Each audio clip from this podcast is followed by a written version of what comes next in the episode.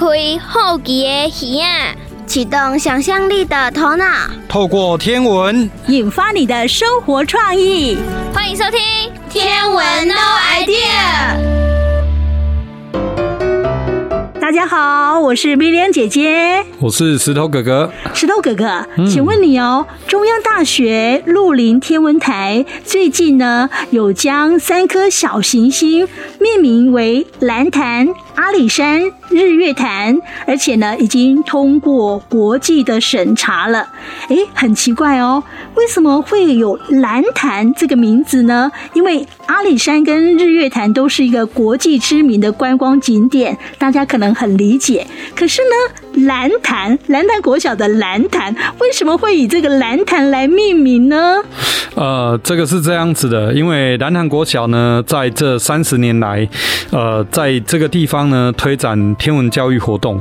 那我们在这几年呢，其实也跟呃中央大学有很多的教育活动的合作。嗯，对，然后也跟鹿林天文台那边有这样子的活动。嗯，所以他们对于呃我们在嘉义这个地方做的这些活动，其实是蛮熟悉的。哦，啊、呃，所以当他们呃想要为他们所发现的小行星命名的时候，那他们就想到了我们。那希望呢，呃，把蓝潭呢。呃，命名到小行星上面，然后到时候呢，就可以借由这个小行星来说很多的故事。哇，不简单哎！是啊，我们也是觉得与有荣焉这样子。嗯，很不简单。可见呢，中央大学鹿林天文台对蓝潭国小在推动天文的教育，呃，他们是非常肯定的哦。呃，是的，没错。也恭喜蓝潭国小。是是是，我们都我们都听到这个消息，我们就觉得非常的高兴。是，真的很高兴。好，接下来呢，我们要来进行的是自然过生活这个单元。今天小杰的姑姑要来介绍二十四节气当中的一个节气，叫做雨水。那这个雨水呢，呃，来到这个节气，是不是表示说呃会常下雨啊？呃，是啊，进入春天以后，嗯、那么在我们这边呢，就会开始下雨。嗯、那农人呢，他们就借由这个时期，就要开始去播种喽。对，呃，尤其呢，雨水。对农作来讲是非常重要，对我们日常生活当中也是非常重要。相信呢，大家在今年啊，印象会特别的深刻。嗯，呃，给你看好最 啊，前半年了哦，所以呢，雨水是相当的重要。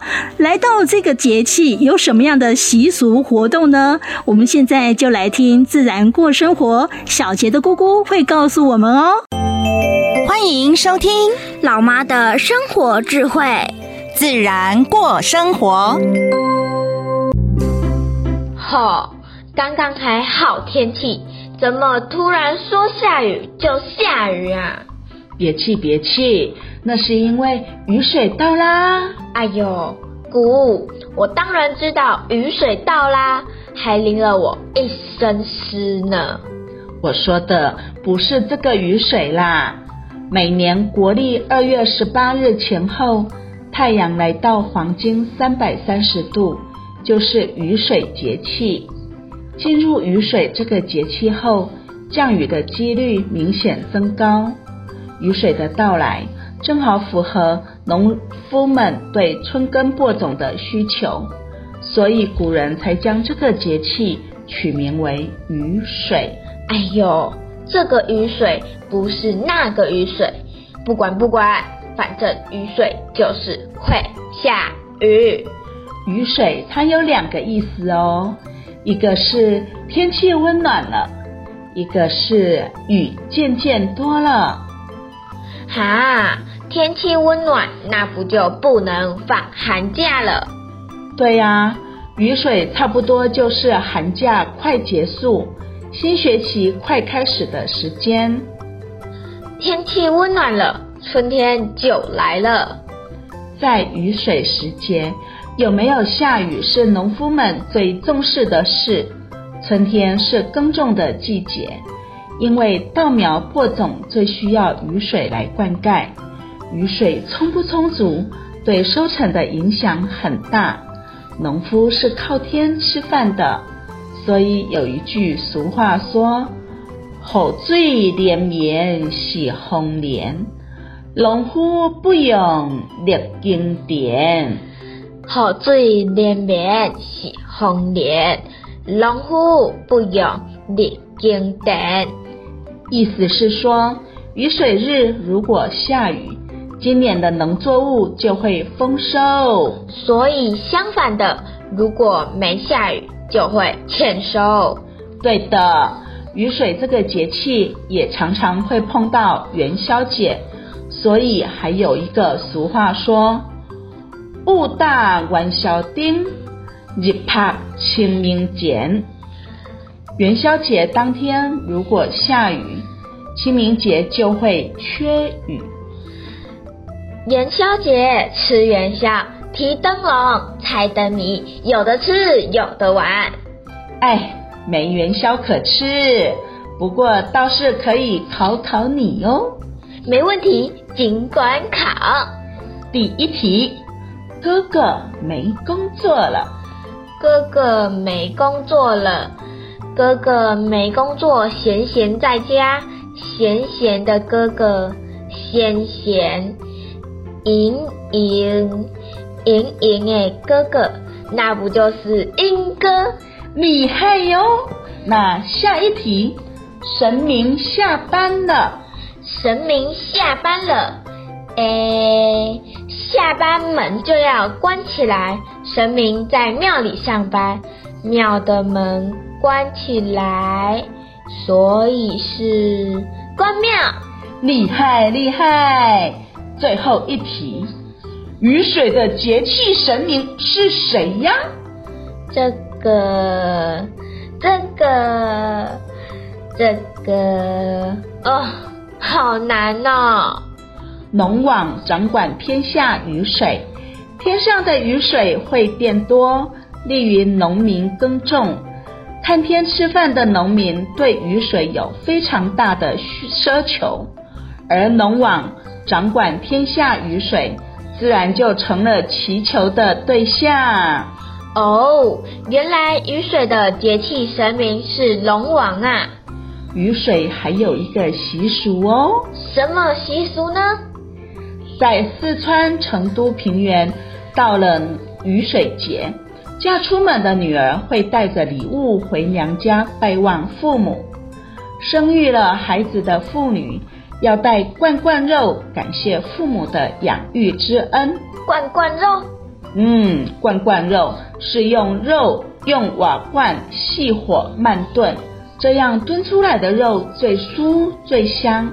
猪蹄旁炖的烂烂的，加上甘蔗、红枣、桂圆、枸杞等配料，香甜滋补，代表了子女对老人的一片孝心。人家说，嫁出去的女儿泼出去的水。雨水节却是女儿们孝敬的节日，提醒大家不能忘记父母的养育之恩，好感动哦！雨水这天啊，在民间还有一个很有趣的活动，就是帮小孩找干爹。帮小孩找干爹，好奇怪的活动啊！以前的人啊，有为自己儿女求神问卦的习惯。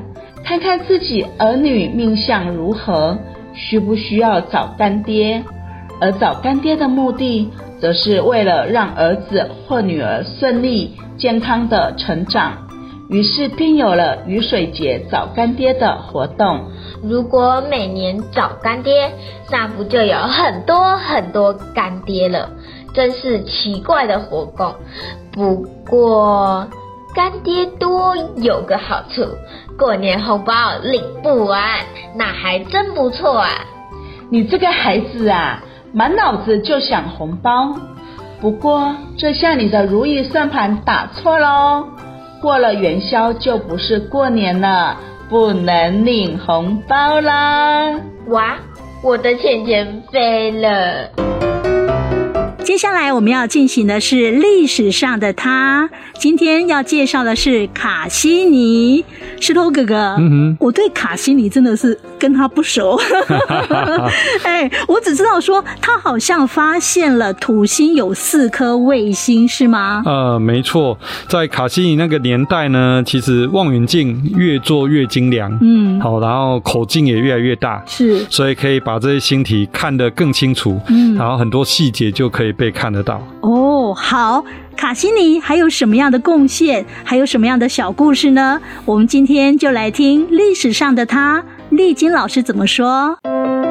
哲学家也是天文学家。中国的天文学家跟西方的天文学家研究的是一样吗？让我们一起来看看历史上的他做了哪些事吧。嗨，雅雅，上次老师说。伽利略用望远镜发现了一颗行星的四颗卫星，你记得是哪一颗行星吗？嗯，水星、金星、地球、火星、木星、土星，是木星。对，答对了。今天丽晶老师准备讲历史上的卡西尼，他看到比木星更远的土星哦。嗯，好。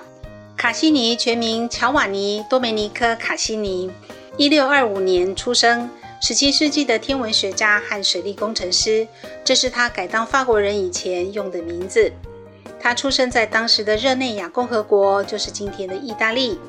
当他当上巴黎天文台总监的第三年，他决定去当法国人喽，并且将名字改成让·多梅尼科·卡西尼，大家又称他为卡西尼一世。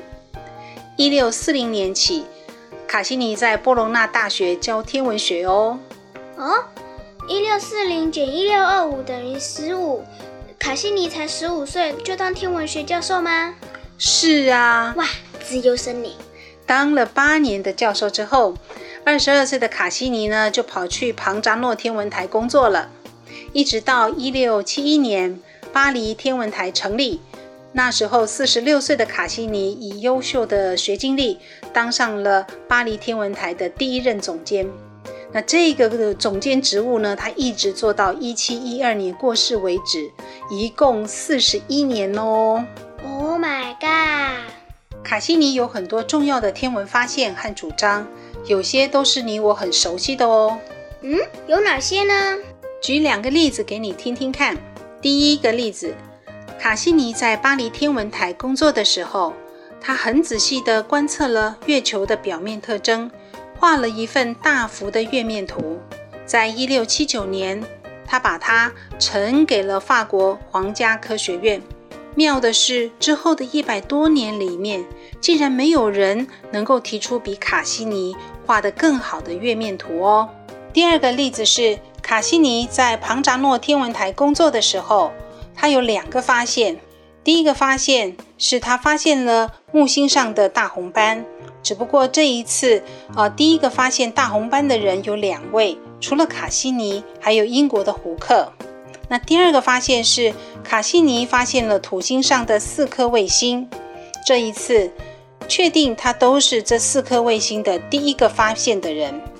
也因为这样，美国、欧洲、意大利三个太空总署后来说要合作去探测土星和它的卫星们的时候。他们所发射的一艘呃旗舰级的太空探测船里面，就有卡西尼的名字出现哦。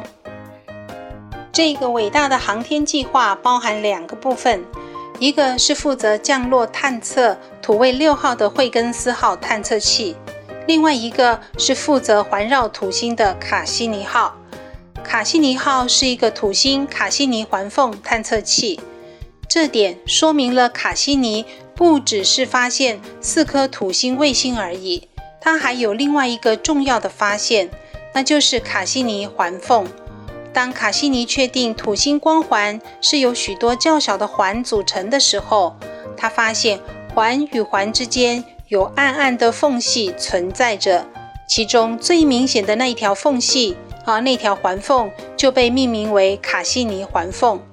这条卡西尼环缝缝隙大约有四千八百公里那么宽，它把土星光环分成内外两个部分。这个环缝在天文界非常的有名，是卡西尼在一六七五年所发表的一项很厉害的观测成果。卡西尼他更进一步的推测，土星光环是由无数的小颗粒所构成的。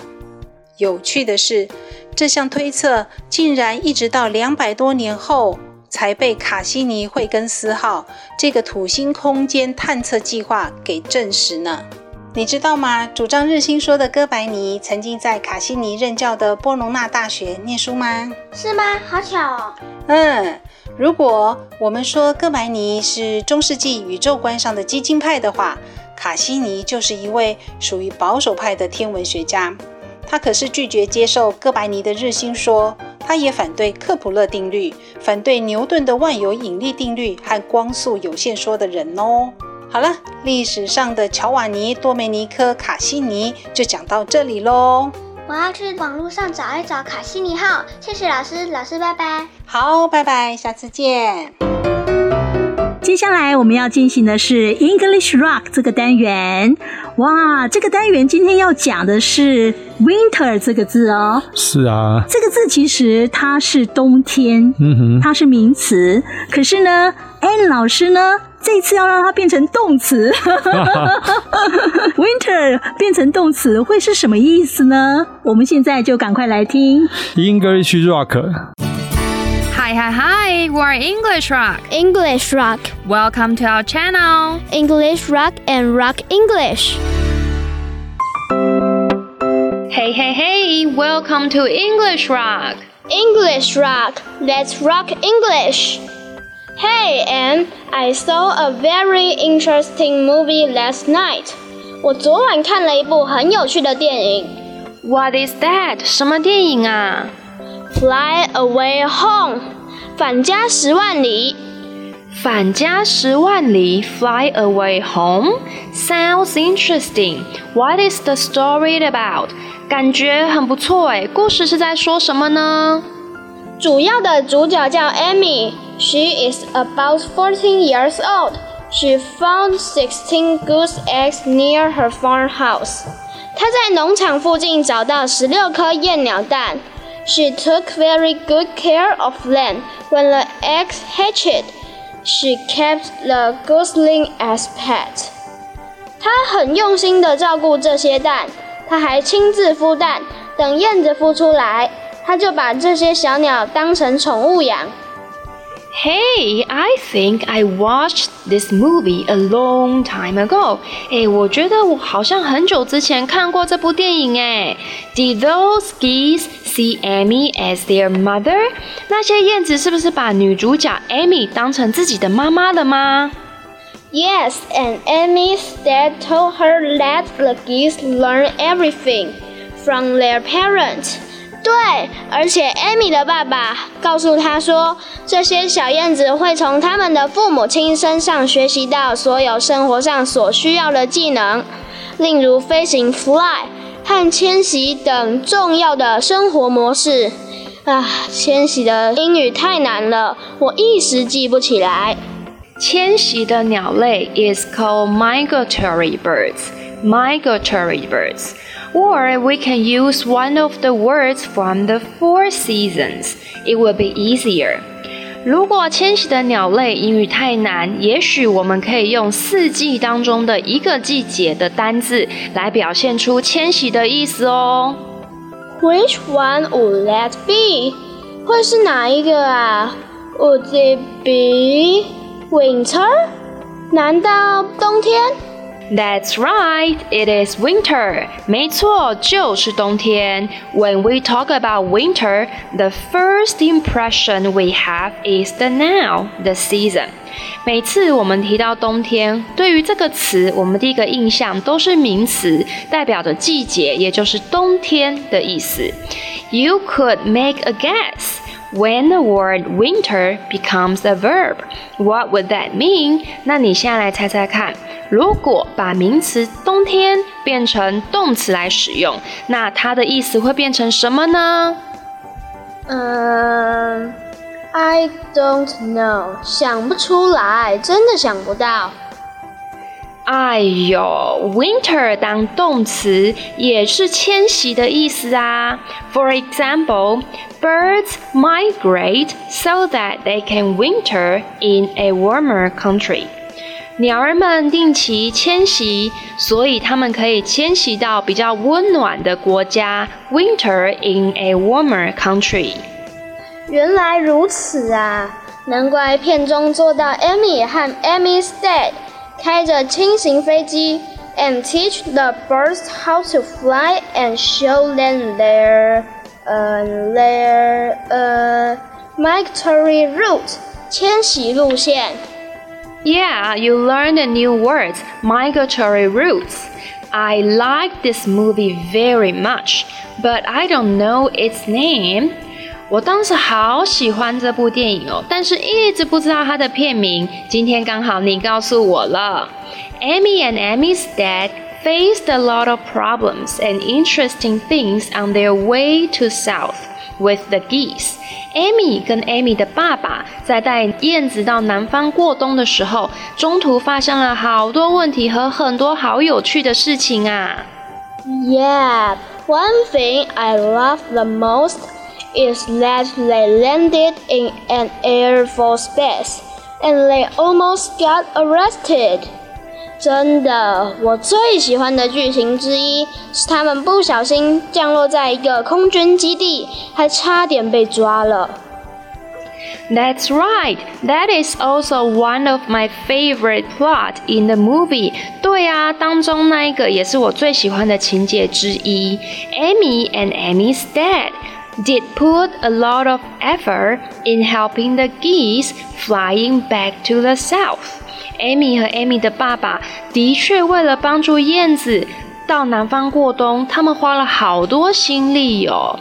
呃、uh,，like Amy even learned how to fly ultralight aircraft。 比如说，Amy 甚至还特别学怎么开 ultralight aircraft 超轻型飞机哦。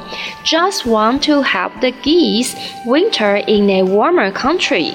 就只是为了帮助这些燕子们可以 winter 迁徙到南方过冬。And one of the most touching parts for me is that the geese would fly back to their farm every year。 另一个让我很感动的剧情是，这些燕子们每年都会飞回来农场。Amy's farm was home for the geese as well。对燕子们来说，Amy 家的农场就是他们的家。That's right, exactly，真的没错。Winter, winter, the geese winter in the warmer country。燕子们 winter 就是迁徙到温暖的国家过冬。Do you get it？你懂了吗？接下来我们要进行的是小丸子说新人，小丸子要来说故事喽。今天要说的是太阳神阿波罗，哇，帅哥来了！是的，在呃很多的希腊罗马故事里面，嗯，呃，包括他的插画，都是把阿波罗画成一个非常帅气的男生。是，到底他有什么样的故事呢？好，我们现在就来听小丸子怎么说。彼端那闪烁的星光，沉默地记载着亘古至今动人的故事与传奇。小丸子说新人道尽天上事。Hello，文龙全程讲到奥林帕斯众神中最美的女神是，我知道是维纳斯。嗯，那你知道最帅最完美的男神是谁呢？是谁？是阿波罗啦，他是宙斯的第一个儿子。啊，我知道了啦，阿波罗和太阳一样明亮，他是在一周的第七天诞生的，所以这一天就变成了太阳日，也就是我们现在的星期日。阿波罗在奥林帕斯十二诸神拥有仅次于宙斯的权力，对宙斯的帮助很大的。他是拥有多大的才能，才能拥有仅次宙斯的权力？他从不说谎，光明磊落，在他身上找不到黑暗，被称为光明之神。非常的聪明，通晓世事，预见未来，是预言之神。他掌管疾病，把医术传给人类，也是医药之神。阿波罗非常喜欢的音乐，掌管诗、戏剧、历史和天文学等各种艺术，称为文艺之神。他精通剑术，百发百中。古希腊人认为阿波罗就是完美的绝世美男。我也觉得啊，他就是阳光、健美、英俊、高大、高贵。小丸子，把口水擦一擦啦！怎么讲到帅哥你就流口水？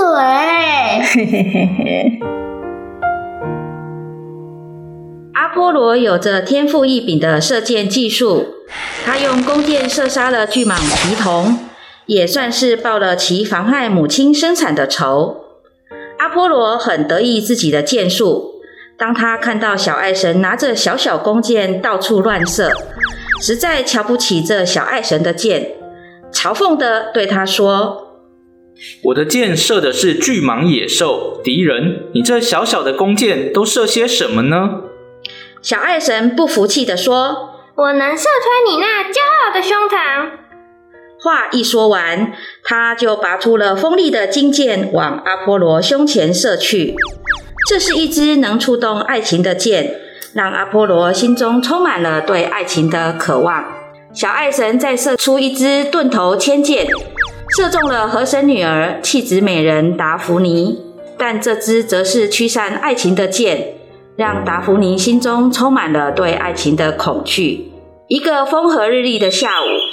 阿波罗和达芙妮在森林里不期而遇。阿波罗被达芙妮的美貌所吸引，爱火在他心中燃起。他按捺不住自己的激情，往达芙妮追去。达芙妮见状，避之唯恐不及，吓得拔腿就跑。小美人，你别跑！我不是坏人，我是阿波罗。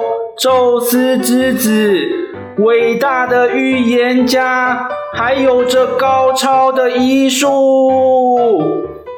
达芙妮根本听不下去，拼命的往前飞奔。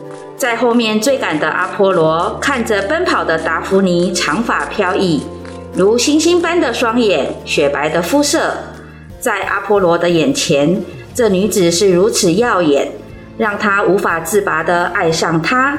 于是阿波罗加快脚步，眼看就要追上这美女了。此时达芙妮跑得疲惫不堪，看到眼前的大河正是父亲的河，她开始祈祷：“亲爱的父亲，如果你的河水有灵，就救救我吧！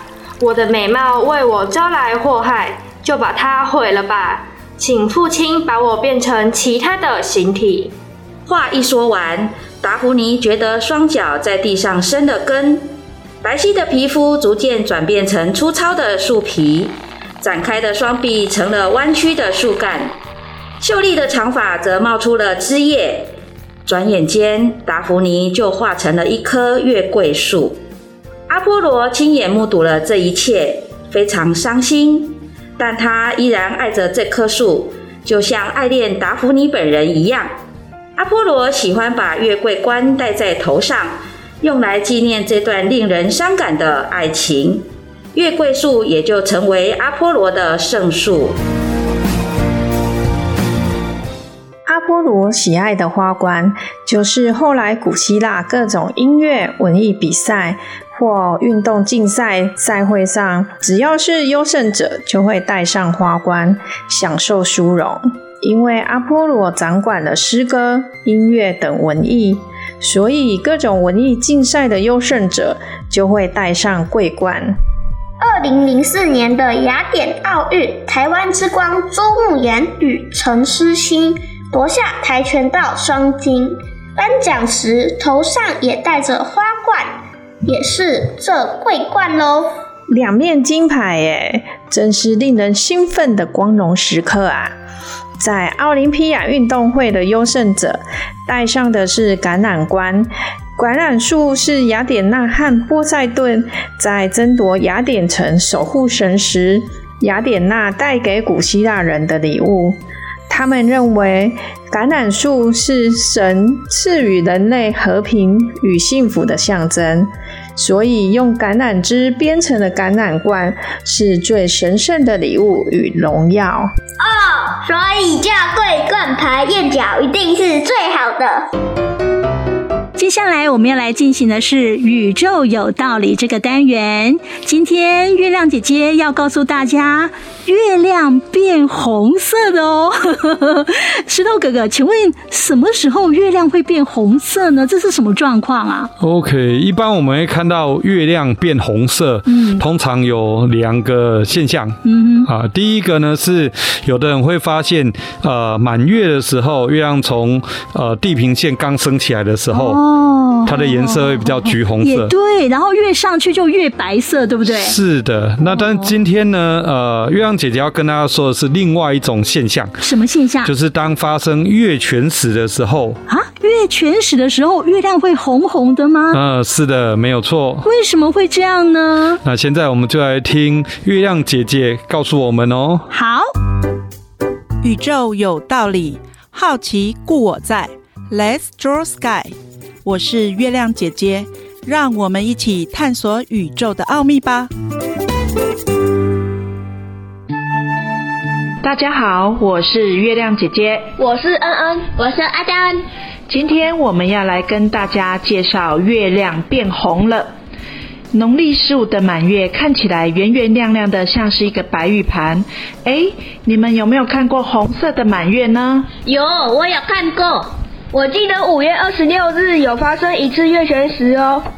好，你们都说的很棒哦。当发生月全食的时候，就可以看到红色的满月了。来，月亮姐姐这里有一张月全食的图片，你们观察一下月亮有什么变化呢？月亮好像被天狗咬了一口，慢慢变暗，又变红，再变暗。你们都观察的很仔细哦。月亮姐姐。到底月全食是怎么发生的呢？月全食是因为当太阳、地球、月球成一直线，当月球移动进入地球的影子当中，月球就会慢慢变暗喽。月亮为什么还会变红色呢？因为月全食发生的时候，地球挡在了太阳和月球之间，太阳光经过地球的大气层，它就像三棱镜一样，蓝光被散射掉了，只剩红光折射照到月球表面上，因此月球看起来就变成了红色。好，现在让我们来做个小实验，看看月球为什么会变红色的呢？这个小罐子里呢，有一个半透明的液体，它可以用来模拟大气层。好，恩恩，你看一下罐子里面是什么颜色呢？乳白色。阿珍，请你拿起罐子，对着窗户观察，看看罐子里面的颜色有什么改变呢？哇，变成红色了。没错，这就是月全食的时候，月亮会变成红色的原因哦。月全食发生的过程也可以分成五个阶段哦。我知道，第一个是初亏、失机、失神、升光、复原。哇，你们都还记得，真的很棒哦。现在我就来依序介绍吧。当月球刚好碰到地球影子的时候呢，就称为初亏。这个时候月亮还是白色的哦。当月球完全进入地球影子的时候，就称为实际。这时候月亮就会变成橘色的。那当月球刚好在地球影子中央的时候，就称为时胜。这个时候月亮就会变成暗红色喽。那当月球刚好要移出地球影子的时候，就称为升光。这时候月亮又会变成橘色的。那当月球完全离开地球影子的时候，就称为复原。这个时候月亮就会恢复成白色的喽。来，请你们观察这两张照片，分别是月全食和日全食，请你们说说看，它们看起来有什么相同的地方呢？都会变暗，越来越小，在最中间时变化最明显，变化是对称的。好，你们都说的很棒。那它们看起来有哪些不同呢？月全食会变红，日全食可见日冕。哇，你们都观察的很仔细呢。好，那请问日全食和月全食都有五个阶段哦，就是初亏、实际、时盛、生光、复原。那你们知道日全食五个阶段比较容易区分，还是月全食的五个阶段呢？日全食。没错，因为日全食每一个阶段都会有特殊景象，而月全食的时候，月亮边缘会呈现模糊状，所以较不容易区分每个阶段哦。月亮姐姐，你有看过月全食吗？有哦，我有六次月全食的经验呢。第一次记得是在蓝潭国小，我在那边看到了红月亮呢，就感觉很像一个天灯高挂天空，很美呢。之后还有在志航国小，在文化公园做网络直播，还有去到阿里山的早平公园也做网络直播。最印象最深刻的就是去青海，在三千五百公尺上的青康藏高原，半夜三点，我们在那边做网络直播哦。记得每一次的开场呢，我都喜欢吹陶笛，月亮代表我的心，因为月亮变红了啊！哇，好浪漫呢！今天介绍完了月全食，你们有没有更加了解的呢？哇！想要知道更多天文知识，我们下一集再见喽！拜拜。接下来我们要来进行的是数字 A 天文，石头哥哥，嗯，哦，这一集开始数字 A 天文呢，他们有在进行一个非常伟大的计划哦。是啊，根据呢我们的了解，他们呢希望能够环游全世界哦，然后呢去找到国旗上面有太阳的这些国家。而且呢，他们环游世界的这个工具啊，非常的特别，是一个新发明。嗯，没错。它是由太阳馆的养羊博士跟空空博士开始完成这个重大的发明，叫做时空转换机。嗯，这个的确是一个非常有趣的东西。这到底是一个多有趣、多前卫的发明呢？我们现在赶快来听数字 A 天文。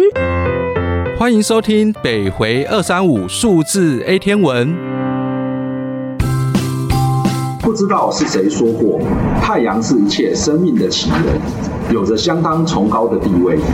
某些国家为了表达对太阳的崇敬，就把太阳用在国旗上。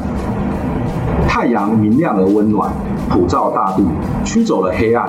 许多国家更把太阳作为民主、自由或新希望、新时代的象征。太阳馆北回归线二十三点五度经过的地方，六代地标的所在，也是养羊博士的研究基地。养羊博士，养羊博士，快起床！太阳都晒到屁股了，你还在睡？谁啊？是谁？是谁一大清早的在那边扰人清梦啊？是我啊！哎呦喂，我的妈呀，吓死宝宝了！芃芃啊，你还起得真早啊！拜托，还早嘞，都日上三竿啦，嘿嘿。咦，兰兰没有一起来吗？兰兰她去太空馆找空空博士了。博士博士，你空间跳跃与时间转换研究的如何了？嘿嘿，即将完成喽。什么什么？嗨，博士早啊！刚进门就听到你说研究即将完成，让人怪兴奋的。对呀、啊，就即将最后测试的阶段喽。好哎，太棒了！Yes，你在兴奋什么啊？不是啊，就我一直想去有太阳旗的国家看看，可是旅费不足，一直去不成啊。所以。没错，博士的研究如果成功，我就可以到我想去的国家。想到这里就异常的兴奋啊！那那那那我也要去！哎哎哎，你们看，是我发明的时空转换机哦！哇，真的假的？博士，你真的做出来了？我可以摸摸看吗？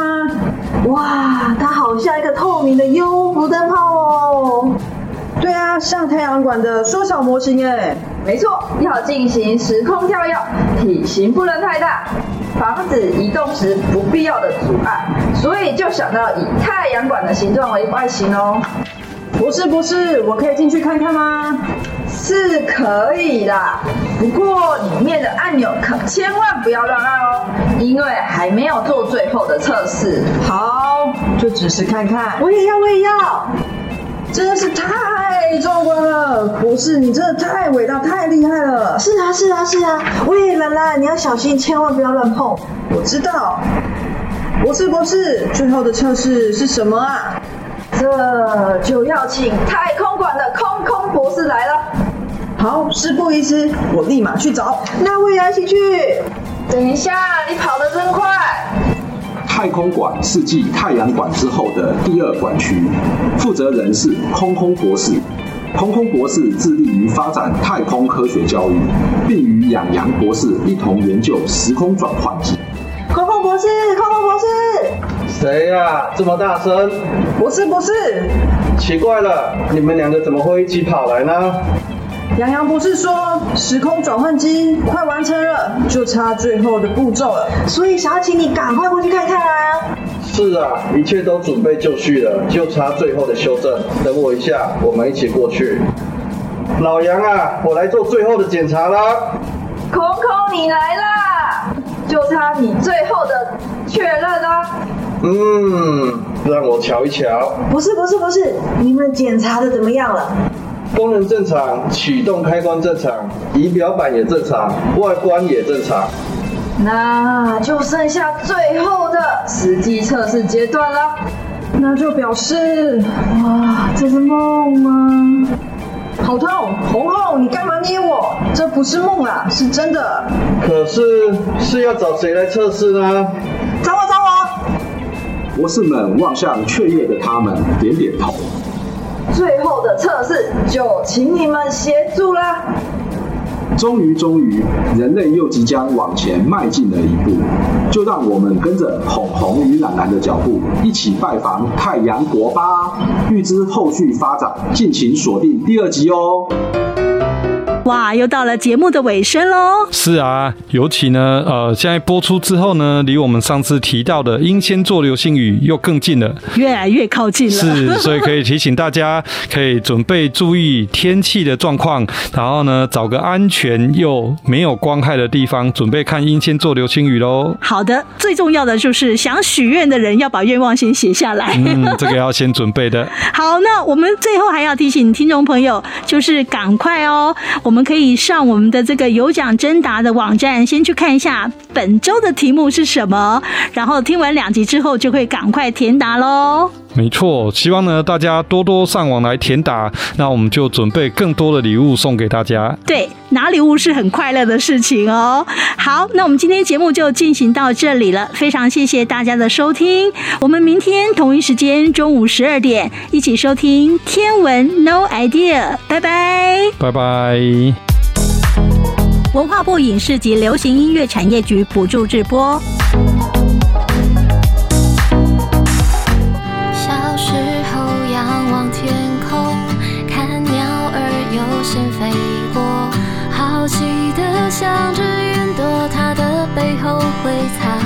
什么？